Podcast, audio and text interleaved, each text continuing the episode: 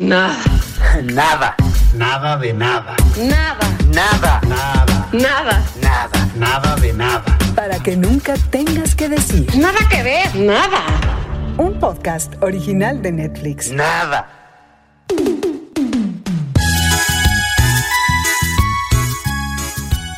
Compañeros, Mariana Linares, Trino Camacho, qué emoción hablar de esta, una serie que ha provocado, pues desde que lanzaron una, una fotografía, un fotograma de esta serie de la que vamos a hablar hoy, Selena, la serie, un personaje que ha dado muchísimo de qué hablar y que yo quería entrar, eh, vamos a tener un, programa especial entrándole a profundidad en esta serie hablando con eh, pues dos invitadas, directoras y seguramente eh, fanáticas de esta figura del Tex-Mex.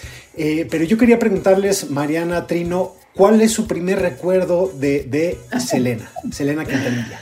Ya sabía, ya sabía yo que me ibas a preguntar algo así, fíjate. Entonces, emboscada estuve, siempre, estuve, emboscada siempre. Estuve buscando en mi memoria, no fue tan difícil, la verdad, porque sí tengo muy claro la noche que escuché por primera vez a Selena y fue en una fiesta tardeada, tardeada, porque pues yo tenía ni 15 años, eh, que el papá de la amiga de la tardeada, que le encantaban las fiestas, pues puso esta, esta personita, ¿no? Esta voz. Y sí me acuerdo que, me acuerdo que bailé, me acuerdo que era Amor Prohibido, murmura por las calles. Y después, esa canción, me acuerdo perfectamente que se la oía cantar a mi mamá todo el tiempo, lo cual me asombró. Era como fuera de su género. Entonces sí, me acuerdo, me acuerdo una, una tardeada, una fiesta, bailando la rola que el papá de una amiga nos puso en, en esa tardeada, Amor Prohibido. Y a la fecha sigue siendo de mis favoritas. Para ese momento a las 2 de la mañana, karaoke, me encanta. Trino, yo creo que, mira, como yo siempre escucho a King Crimson, pues no, no tenía idea, no se crea, no, sí, sí tengo idea. Selena, por supuesto, es que eh, era muy, muy, eh, se oía muchísimo en la casa porque obviamente yo tengo hermanas, entonces mis hermanas les encantaba este rollo de, de Selena y la música y, y Alejandro, mi hermano y yo, que, que no nos gustaba tanto la, la, música en español, porque vivíamos en inglés, pues nos llamó la atención y sobre todo porque eh, obviamente a mí se me hacía que tenía una figura espectacular, ¿no? Se me hacía muy guapa, Selena. Entonces, esos son mis dos, este, digamos, entradas al mundo de Selena, que ahora que vi la serie ya entiendo más, pero digamos que ese es el recuerdo por lo que entré realmente a conocer a Selena. Oye, y Luis Pablo, no te vas a escapar. No, no, no, no. Yo, iba yo justo, justo a decir, o sea, yo creo que a mí me pasó un poco como en retrospectiva. Eh, eh, yo recuerdo, y mi memoria de esos años sí es musical, pero también es muy televisiva, y recuerdo perfectamente cómo los noticieros se volcaron en el asesinato de Selena y cómo fue algo que obviamente era una dimensión eh, de un ídolo popular que yo había renegado, pues porque yo era un, un chavito ahí, gronchero, de mata larga, un, un poco más abundante que la, la, que tengo ahora, y pues obviamente yo lo que escuchaba era Nirvana, Soundgarden, Pearl Jam, y todas las cosas que eran en español, pues sí, no me, no me atraían tanto, pero fue esa, ese fin, además esa, esa, esa historia trágica que conocemos uh -huh. y que yo creo que también nos lleva a ver la serie de otra forma, fue lo que me hizo preguntarme. Y con los años se me ha quitado esa tontería de, de joven, de joven gronchero, y, y, me vienen a la mente algunas palabras que yo la, me acuerdo que le escuché a Paulina Rubio. Eh, Paulina Rubio. Que Tus vez, fuentes están muy buenas, ¿eh?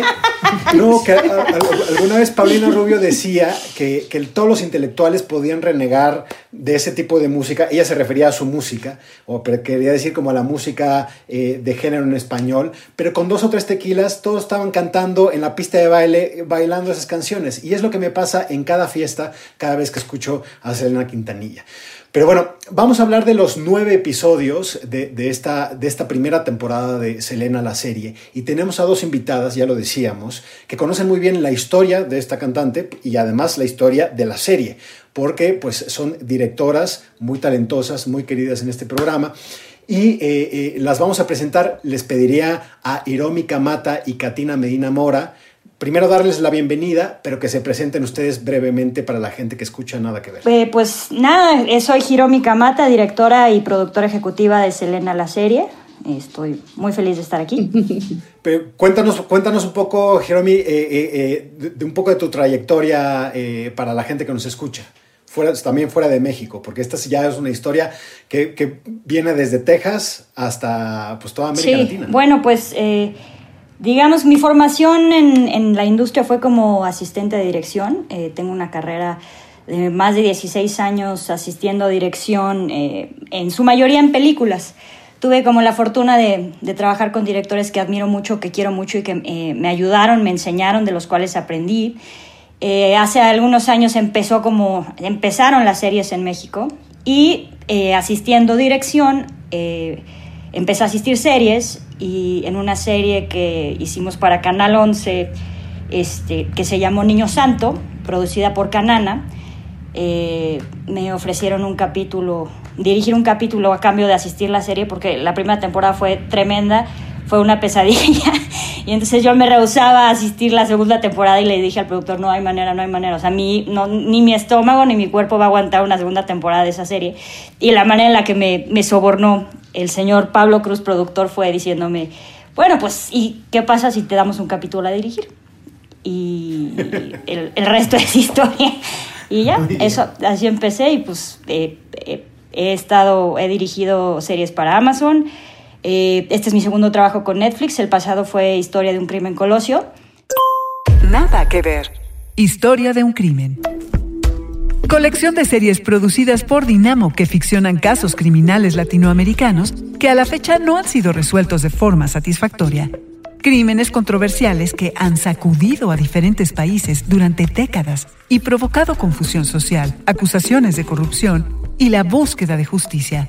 La primera serie fue sobre el asesinato de Luis Donaldo Colosio, político mexicano asesinado durante su campaña presidencial en 1994.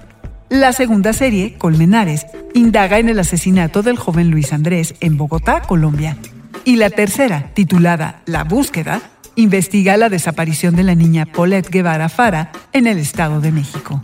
Eh, lo que es volver a retomar eh, figuras que existieron en la vida, que pisaron este planeta, que es, no es ficción del todo, pero se ficcionaliza la vida, la vida de alguien, ¿no? Es, es- será muy interesante y también lo vamos a platicar con Katina Medina Mora. Katina, eh, tú también has hecho estómago eh, haciendo, eh, siendo directora de varias cosas. Sí, yo también, igual que Giro, fui asistente de dirección varios años. Que de hecho compartir esa anécdota ya es algo que hablamos mucho Giro y yo porque nos conocíamos de entonces de asistir y en algún momento nos compartimos nuestros guiones de películas y nos fuimos a un café y, hablamos de nuestros guiones y decíamos qué difícil dirigir, cómo lo vamos a lograr, este, está muy complicado y las dos teníamos como este anhelo, entonces encontrarnos en este eh, proyecto, las dos dirigiendo, ha sido mágico. Hemos llorado como señoras, eh, hemos eh, celebrado, ¿no? pero ha sido un camino largo. Yo, yo hice dos películas, una muy independiente, Luto, y Sabrás qué hacer conmigo. Hago teatro también, es como mi, mi amor al arte. Eh, eh, trabajo para el alma, este, que también hice Blackbird el año pasado. Y empecé en la tele hace relativamente poco también, hice dos capítulos de La búsqueda de Netflix. Y esta oportunidad que pues, es enorme, que yo también eh, soy fan de Selena desde Chavilla y su muerte me impactó mucho y me sé todas sus canciones, entonces fue increíble estar acá.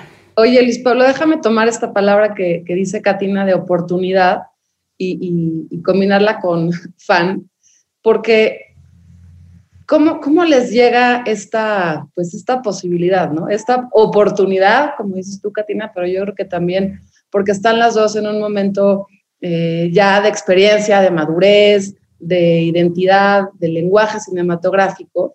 ¿Cómo les llega? ¿Y qué hacen cuando les llega? Porque, claro, uno baila a Selena, admira a Selena, sabe cosas de Selena, eh, y de pronto, oigan, ¿qué creen? ¿Se le echan? ¿Cómo fue ese primer momento y qué, él- qué les, qué, les, qué, les hizo sentir? Pues llega a, a partir de Netflix, la verdad. Yo, si algo puedo decir es que estoy muy agradecida con Netflix porque eh, han sido eh, benefactores de mi carrera, me han apoyado de una manera impresionante. Eh, para mí fue Colosio lo que me abre la puerta a ser Selena. Y cuando recibo una llamada, estaba en mi casa viendo una serie a, las 5 de la tarde, algo así, de repente suena el teléfono y era un número de Los Ángeles. Y contesté y pues, hola, ¿qué, ¿cómo estás? Hiromi, ta, ta, ta, ta, ta. Este, nos gustó mucho Colosio, era este, la productora de, una de las productoras de Selena y, pues queríamos ver si estás interesada en dirigir unos capítulos de la serie de Selena. Y por supuesto que yo feliz, feliz, feliz, porque yo sí amo, amo, amo a Selena, crecí escuchando a Selena, he llorado con Selena, he festejado con Selena. El día que la mataron, mi nana y yo estuvimos escuchando ¿no? su cassette de ida y vuelta, ida y vuelta durante cuatro horas fácilmente. Y sí, ¿no? Y también, casualidad, ¿no? Como que esos dos asesinatos en mi adolescencia fueron como como parteaguas, ¿no? Uno, uno por un lado histórico y el otro también por un lado histórico, pero más hacia, digamos, la cultura popular.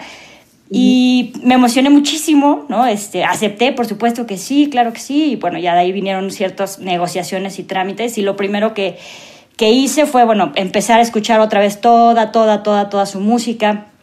Eh, me fui de viaje a Corpus Christi, al, al lugar donde nació. Eh, el showrunner este, me preparé una lista como de todos los lugares más importantes en la vida de Selena para Selena, dónde le gusta desayunar, dónde le gusta comer, dónde caminaba, este, su calle, eh, la escuela, o sea, y entonces me fui a Corpus Christi unos días con nuestro diseñador de producción y con el gerente de locaciones y estuvimos dando vueltas, dando vueltas, dando vueltas, estudiando, eh, ¿no? entendiendo un poquito eh, la, la, vida y el sabor de Corpus Christi del mundo tejano, ¿no? A partir de eso, pues mucha investigación es que recrear, recrear personajes es, es, es un trabajo de mucho estudio, de mucha disciplina y, de investigación. O sea, te tienes que clavar libros, archivo histórico, eh, periódicos, revistas, este, videos, estudiar, estudiar mucho. O sea, si para Colosio hicimos Natalia Beristani y yo estuvimos en, que serán tres, cuatro meses de puro desarrollo, de estudiar, estudiar, estudiar. Aquí en Selena fueron como cuatro, cuatro meses, yo creo, yo diría, más o menos. Oye, Katina, y por ejemplo, tú también decías hace rato, eh, dieron mucho de qué hablar con la serie, em, la serie de Paulette. Eh, ¿qué, qué, así como eh, Hiromi aprendió algo de ese proceso para tratar de, de, de, de, entender pues, un personaje 360 grados, ¿no? Es decir, todas las aristas. ¿Tú dirías que ese, ese paso también fue, eh, pues, digamos, muy significativo o importante para entrarle a, la serie de Selena? Pues sí, o sea, yo siento que cada trabajo eh, te enseña muchas cosas, sobre todo en la televisión hay, hablo de una manera quizá más técnica, pero hay una, una rapidez con la que hay que filmar, hay un, eh, una visión distinta con la que hay que pensar. No es una película, tampoco es publicidad, es, es un monstruo sí. distinto que hay que dominar, ¿no?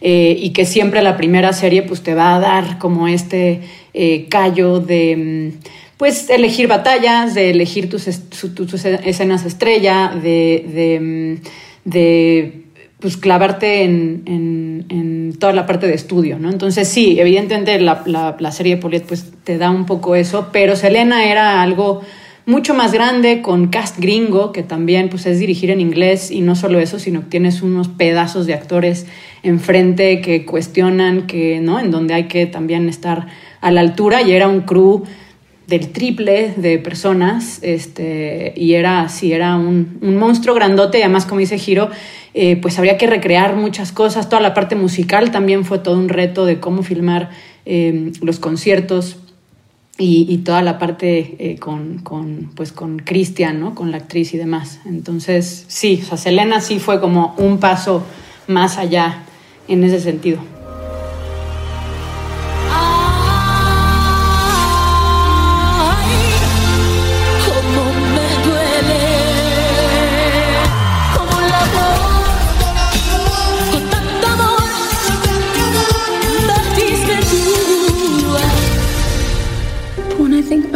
On stage, and you on the bass and Suzette on the drums, nothing else matters. Selena. ¡Y los niños!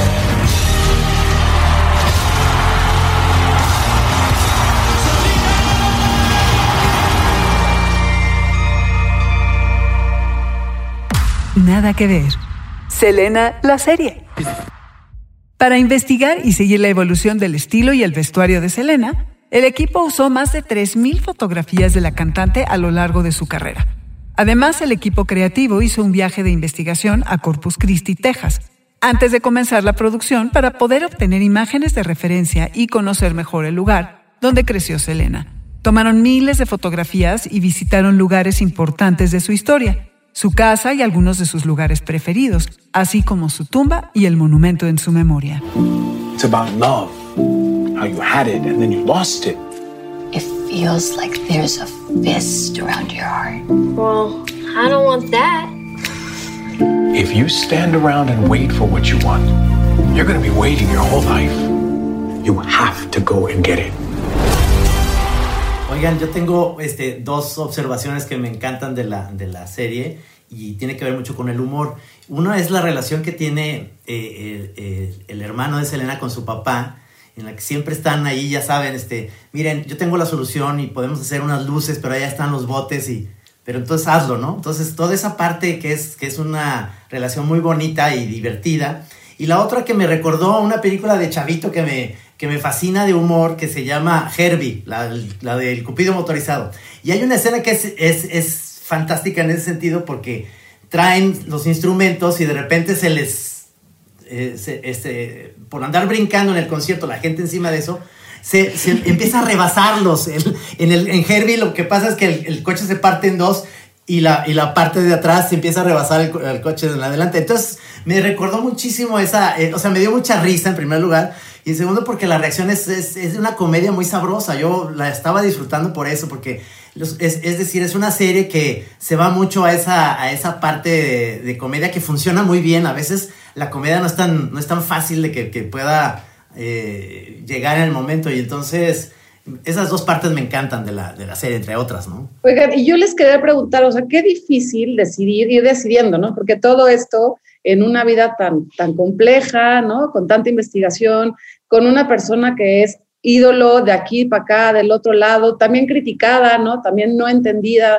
en, en muchos sentidos. Eh, yo siento que ahora, además, Elena, como que sí tenemos muy claro que reivindica muchos, eh, muchos manifiestos feministas, ¿no? Pero que en ese momento ni siquiera yo creo que ella lo sabía o lo entendía o lo quería tener de esa manera. Pero qué difícil decidir cuál es el punto de vista que quieren contar desde esta historia, ¿no? Y qué difícil decidir el momento que quieren contar de esta historia, porque la primera temporada, espero que sea la primera y que sigan muchas más, eh, es el inicio de Selena, ¿no? Y no necesariamente, y aquí también se lo decimos a la gente que nos escucha, no necesariamente es un inicio en donde ella es la protagonista, ¿no? Ella es parte, como dice Trino, de una familia, de un contexto, eh, de un contexto también político, social, que, que, lo, que lo tienen en la serie, que es muy importante, ¿no? De una familia pues latina, chicana, pero mexicana, de un papá que a huevo quiere que sean este, artistas sus hijos, y, y cómo, o sea, cómo deciden que el arranque de esta serie va a ser la infancia, ¿no? El inicio, el, sí, cronológicamente, ¿por qué así? Mira, eh, pues un poco también, eh, vamos, es, es, inevitable y sería ingenuo a nuestra parte decir que no existe una película que es icónica, ¿no? Que, eh, que la gente recuerda con muchísimo amor y que para, él, para los fans de Selena es insuperable y, y también, ¿no? Y, y, intocable de alguna manera.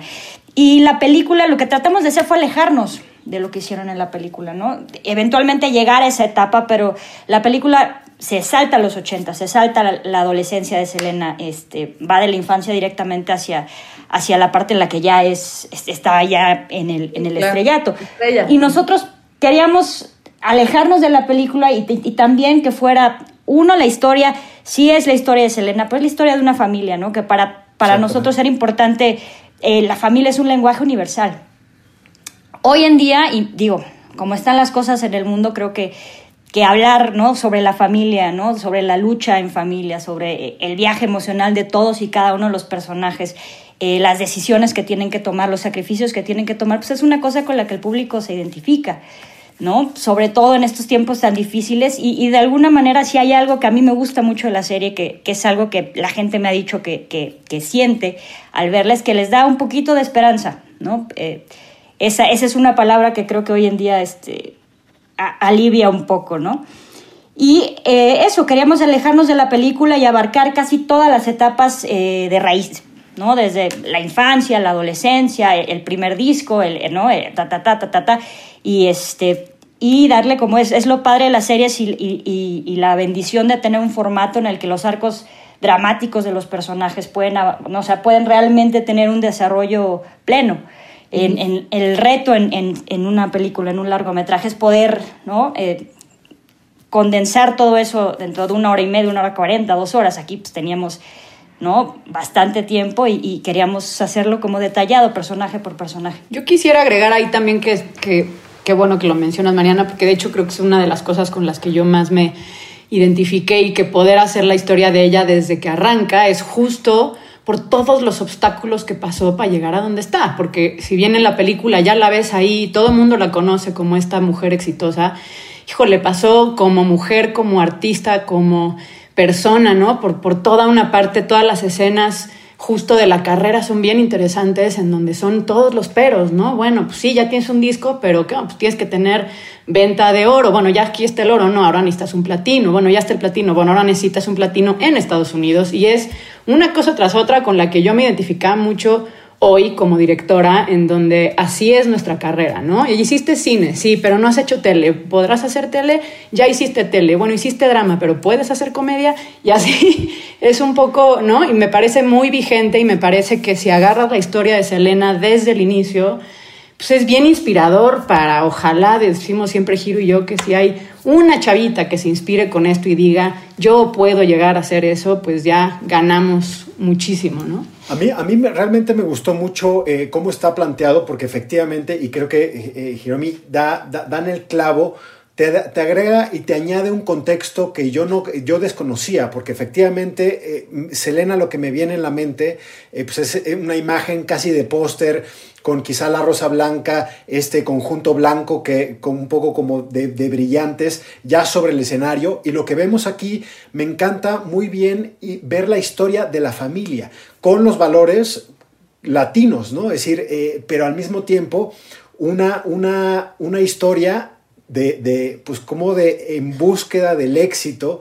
Y aquí me vino a la mente un, documental del, que, eh, que, vimos para, para nada que ver, que se llama Los Tigres del Norte en la prisión de Folsom Prison, que es un poco un género de música eh, muy, muy exitoso en la, en, tanto en México como en Estados Unidos. En este caso, eh, pues los Tigres lo que van es, entran a esta prisión donde estuvo Johnny Cash a hacer un concierto. Pero es interesante cómo los Tigres, pues ya sabemos, no necesitan presentación, pero los Tigres son un grupo mexicano que vive en Estados Unidos y no hablan inglés. Nada que ver. Los Tigres del Norte, en la prisión de Folsom. Documental del 2019, dirigido por Tom Donahue, que sigue a la famosa banda de música norteña en el concierto especial que hicieron en la prisión estatal de Folsom en California. Allí el 43% de los reclusos son de origen latino y el documental entreteje sus testimonios, sus casos y sus vidas con las emblemáticas canciones de los Tigres del Norte. Un, dos, tres, cuatro. Sentí que el llanto me explotaba en mil pedazos. Abrí los brazos para poderlo abrazar. El esfuerzo que nosotros hacemos como prisioneros es ir a aprender para rehabilitarnos. Ya puedo salir de aquí y a comenzar de nuevo. Como Johnny Cash, venimos aquí para traer luz a este lugar oscuro. Y aquí lo que vemos es una niña, es una niña que no habla español, que incluso cuando empezó a dar las primeras entrevistas, eh, pues se burlaban del español que no hablaba a pesar de tener raíces mexicanas y cómo toda la decisión de convertirse en una, en una leyenda en ambos países es una decisión de mercado. Y ahí es donde lo que creo que hacen con la figura del, padre, em, el, padre Selena de Abraham Quintanilla, interpretado por Ricardo Chavira, que creo que es de lo mejor de esta primera temporada, junto con obviamente Cristian Serratos. Yo les quería preguntar, porque esto tienen tuvieron el permiso de la familia y cómo, cómo entran con una figura que yo creo que Abraham Quintanilla es encantador, pero, pero me lo imagino un poco más duro de lo que está en la serie. O sea, me lo imagino un poco más cabrón haciendo que sus hijos no fueran a fiestas, no, no, no se desviaran de lo que era un objetivo muy concreto. ¿Cómo, cómo- o sea, cómo, cómo lo trasladaron sin tener, sin ceder completamente a la historia, digamos, la historia oficial? Pues yo creo que mm, es chistoso, porque sí creo que todos tenemos quizá en la imaginaria, eh, creo que hay muchas historias en, la, en el mundo de la música donde los papás son managers y, y- y son cuestionables, ¿no? Pero yo sí me di cuenta que, que, mm, a la hora de empezar a leer los guiones y de ver los primeros capítulos que dirigió Giro, que entonces yo llegué a los, a los últimos, y de conocer a, a Ricardo, que sí es un pedazo de actor, eh, creo que sí, era un- una persona que era dura y que era muy trabajadora, pero que también tenía un sueño. Y a mí me gusta mucho que en la, en, en la, en la serie la- lo humanizamos un poco, ¿no? Y que si bien eh, sí viven, o sea, de pronto eh, la, la- la esposa le dice, tenemos que parar, este, necesitamos descansar, ¿no? Sí hay momentos como de tensión en la, en la familia, pero pues para él también... eh, pues era la única forma de, de sobrevivir, de poder seguir en familia, de, de- de ser un padre que, que pues sí es estricto y sí es trabajador, y, pero sí también les enseña a sus hijos a que se tienen que ganar el pan y a, que, que tienen que seguir sus sueños. Hay una frase que él dice bastantes veces y se lo dice a ella y que a mí me encanta, que es Be who you are. Y para mí eso es de las frases como icónicas de la serie en donde... eh, le dice siempre a ella, tienes que ser tú, no cambies nada, ¿no? Y si se siente bien para ti, está bien. Y creo que sí estamos enseñando una parte mucho más eh, humana de, de la familia que a mí me encanta y me encantó que se llevara para allá, ¿no? En lugar de también hacer esta cosa tensa en donde el papá es el, eh, eh, el, el malo, ¿no? En donde, pues no, o sea, evidentemente, y todos los padres de familia nos podrán decir que la han regado, que han sido muy duros en ciertos momentos, etcétera, pero no se puede cuestionar que Abraham Quintanilla amaba a su hija, amaba a su familia y que le trabajaron mucho para, para llegar hasta donde están y creo que eh, pues con Ricardo y con Cristian y con el resto de, de- los actores y demás se logró esa parte y que al final era muy, siempre decíamos Giro y yo ya se llevan como hermanos pues, después de tantos meses de estar filmando, Ricardo era como un líder, eh, padre de familia para todos estos chavitos este, que les cocinaba barbecues los domingos y, y que entre ellos también ya se molestaban como hermanos fuera de set, ¿no? Este, entonces creo que se, se construye algo muy bonito desde ahí sin, sin satanizar a nadie, sino más bien enseñando la historia de, de trabajo y de, y de un sueño que siguieron y que lograron, además, ¿no? Que es admirable. Sí, yo, yo, me, yo me quedo, perdóname, pero es que yo me quedo con esto que estás diciendo de los personajes y que, y que lo que tiene la serie es que no nada más se centra en Selena, ya lo hemos platicado, sino que están, estamos hablando también de, las, de los hermanos. Y hay una parte que tenemos este, como regularmente Mariana y yo que, que nos sale una lagrimita en las, en las series. Este, Luis Pablo creo que es de acero, él no llora nunca, pero, pero hay una escena bien bonita con una fan y la hermana que toca la batería. Se me hizo bien padre esa escena, se me hizo muy bonita, muy, muy Suzette. natural. Sí, Suset. Este, ¿esa la, dirigiste tú, Hiromi, esa, ese episodio? Sí, me encantaba esa escena, me encantaba ese personaje de la niña en Matamoros, ¿no? Como, y sí, realmente su set eh, lo, lo platica, ¿no? Era, no era común y, eh, que tocara la batería a las mujeres, ¿no? En el entorno donde ella se movía, donde ella creció. Y pues, y se siente, ¿no? Desde el primer capítulo fue como impuesto así de, y chula, a usted le va a tocar la batería. Entonces, ¿no? El hecho de que llegue un momento en el que tenga una persona que, ¿no? Porque siempre, evidentemente, la, digamos que sí es la familia y son los dinos eh, el- como, como agrupación, pero el spotlight en su mayoría está en Selena. Y el poder ver que haya, ¿no? Que haya seguidores particulares de su set y, y este personaje tan entrañable y tan bonito, una chica de Matamoros que ayuda a su mamá en la fonda, que, ¿no? Que tiene. Es, o sea, recuerdo que ese capítulo yo estaba tan feliz porque era como lo más cercano a, a México. ¿no? Este, todo lo demás pues es- sucede en Estados Unidos, es Texas, o sea, son, son toquines que van dando en los, en los pueblos de alrededor, en las ferias de alrededor, pero cuando vienen a México, a Matamoros, este, eh, era, era como mi oportunidad de decir, ah, no, aquí, de aquí soy. Y sí, esa escena siempre nos conmovió mucho a todos, nos, gust- nos gustaba muchísimo. La actriz que hace el personaje de Gabriela, se llama la niña, es eh, eh, Nancy Talamantes de Las Elegidas, ¿no? Que en cuanto vi el casting le dije al showrunner, ella, ella, ella, ella. Y fue un placer trabajar con ella, un placer, placer. Es una gran actriz. Y pobrecita, porque estábamos a menos 3 grados cuando estábamos filmando la escena en Matamoros. Se supone que sucede en Matamoros a 38 grados centígrados y cuando la filmamos estábamos a menos 3 grados en diciembre en Tecate, Baja California. Y aguantó la chava en shortcito, hipotermia, o sea, es una guerrera. Disfruté mucho esa escena. Oigan, Giro Pamata, Katina Medina Mora, directora de Selena, que está en su primera temporada, que, que, que les recomendamos mucho a la gente que nos escuche que ya que la vean, que le pongan play. ¿Cómo fregados llegan a Selena de su serie, a Cristian? Hace ratos, ¿cómo, cómo, ¿cómo sucede ese casting, esa elección, esa, esa posibilidad? Este, pues hubo un casting de más de mil actrices. O sea, sí se vio a, toda actriz eh, mexicana, americana, este, colombianas, este, ¿no? Que pudieran cantar y, y- y actuar. O sea, fue un casting masivo de meses y meses y meses. Si, si no me equivoco, tendría que doble checar con el, eh, eh, nuestro showrunner, pero creo que fueron como 10 meses, 11 meses de casting. Y finalmente, sí, sí, fue larguísimo. Y, y Cristian peleó por el papel, o sea, hizo no, no sé cuántos callbacks, este, otra audición, prueba de cámara. Y finalmente, y lo tengo por ahí el clip, este, el showrunner la hizo cantar a capela, bueno, con piano, Amor Prohibido.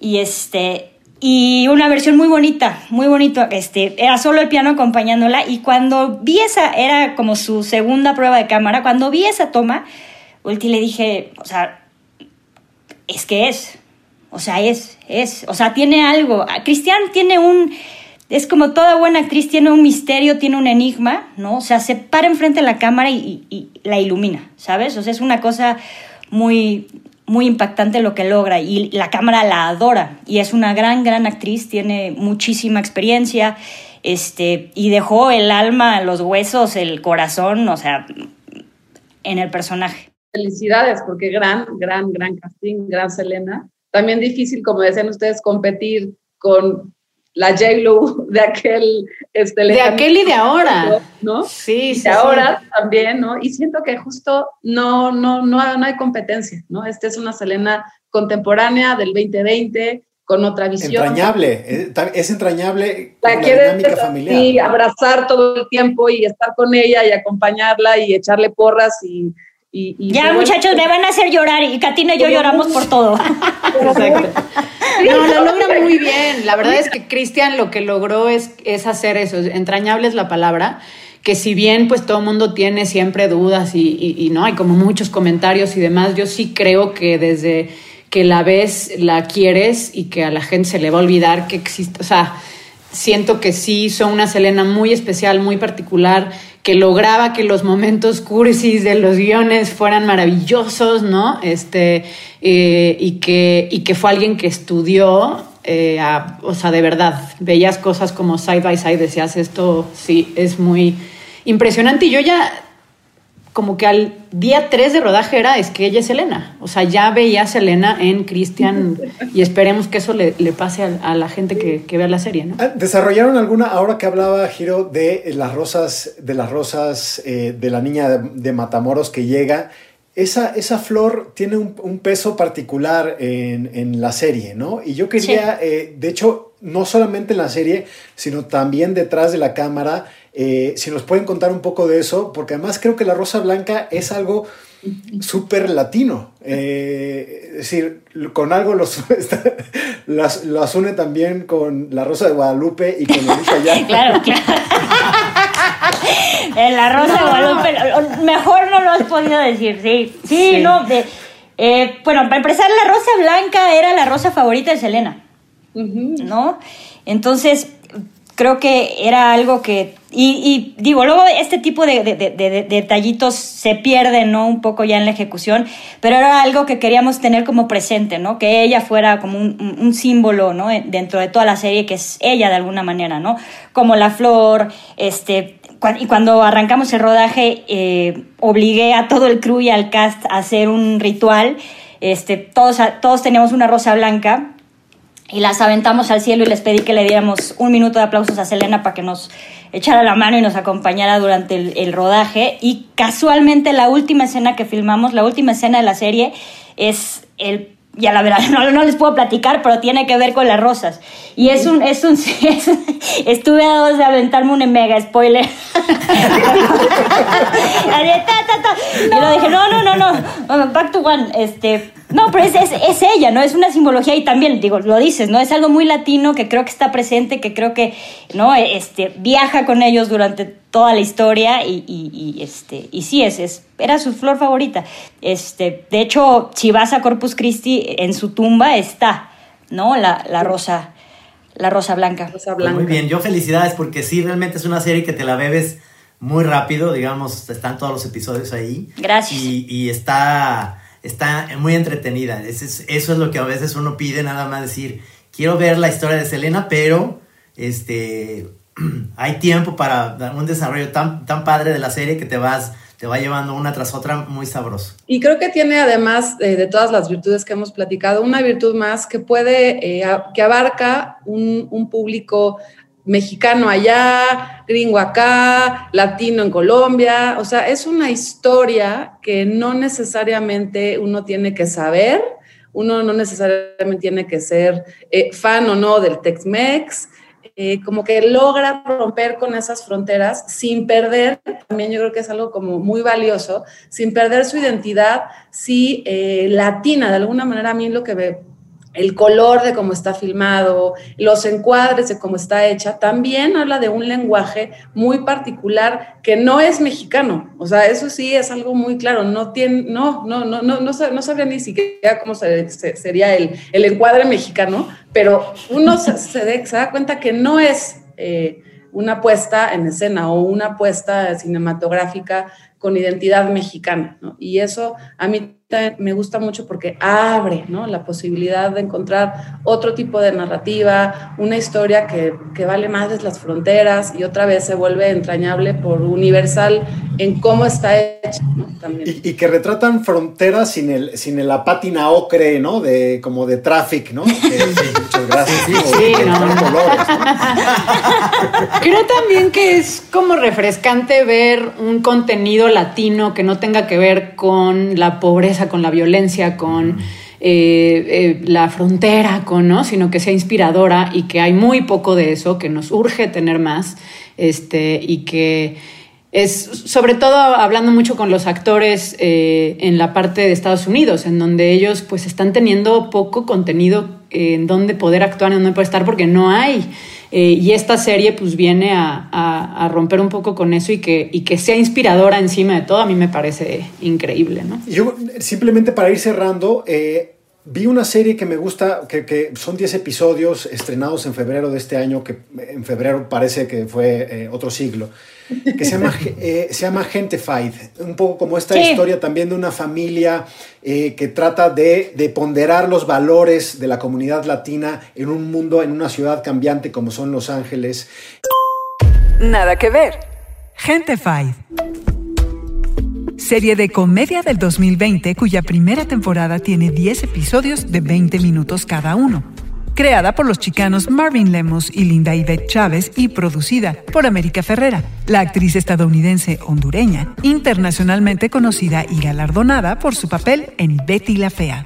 Cuenta la historia de una familia méxico-americana y su lucha por perseguir el sueño americano, incluso mientras ese mismo sueño amenaza las cosas que más valoran, su vecindario, su abuelo inmigrante y la tienda de tacos de la familia, protagonizada por Carrie Martin, Joseph Julián Soria, Carlos Santos y Joaquín Cosío. This is our neighborhood. This is about Pop trying to survive. Yeah, but at our expense. We can't all be Cesar Chavez, but we're doing our best. There's nothing gentrifiers hate more than being called gentrifiers. We're tapping into their biggest fear, white guilt. Oh. Let's see what our new friends have to say on Yelp. Food five stars, ambiance one. Dile esos pendejos cara de que aquí está su ambiente.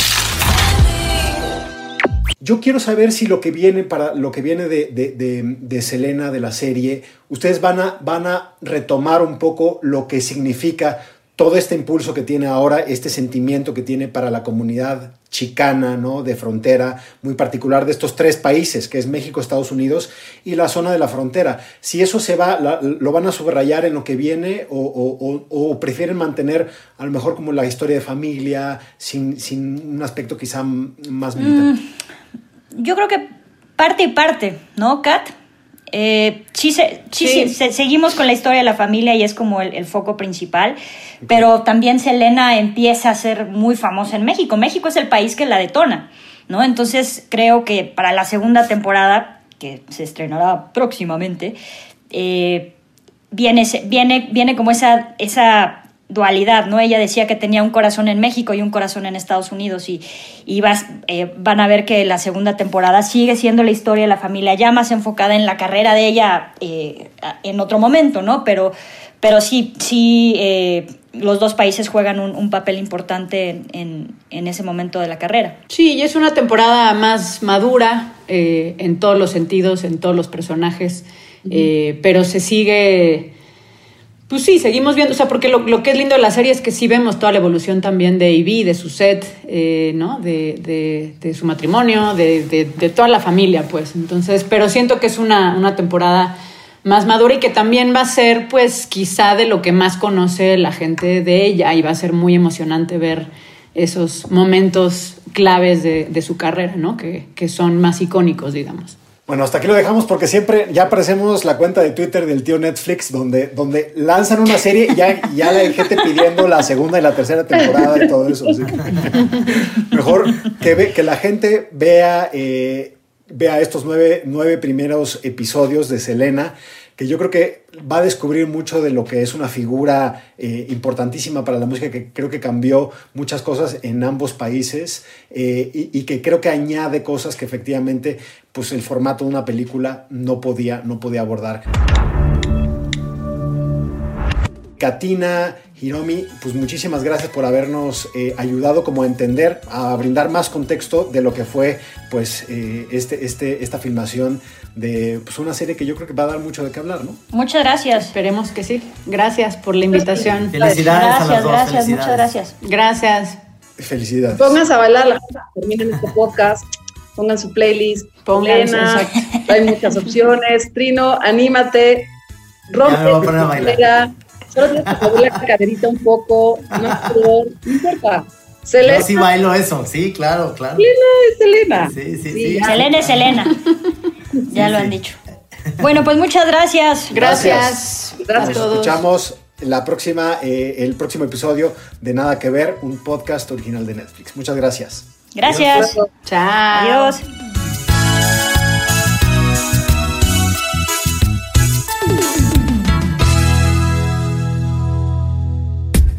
Que nunca tengas que decir. Nada que ver. Nada.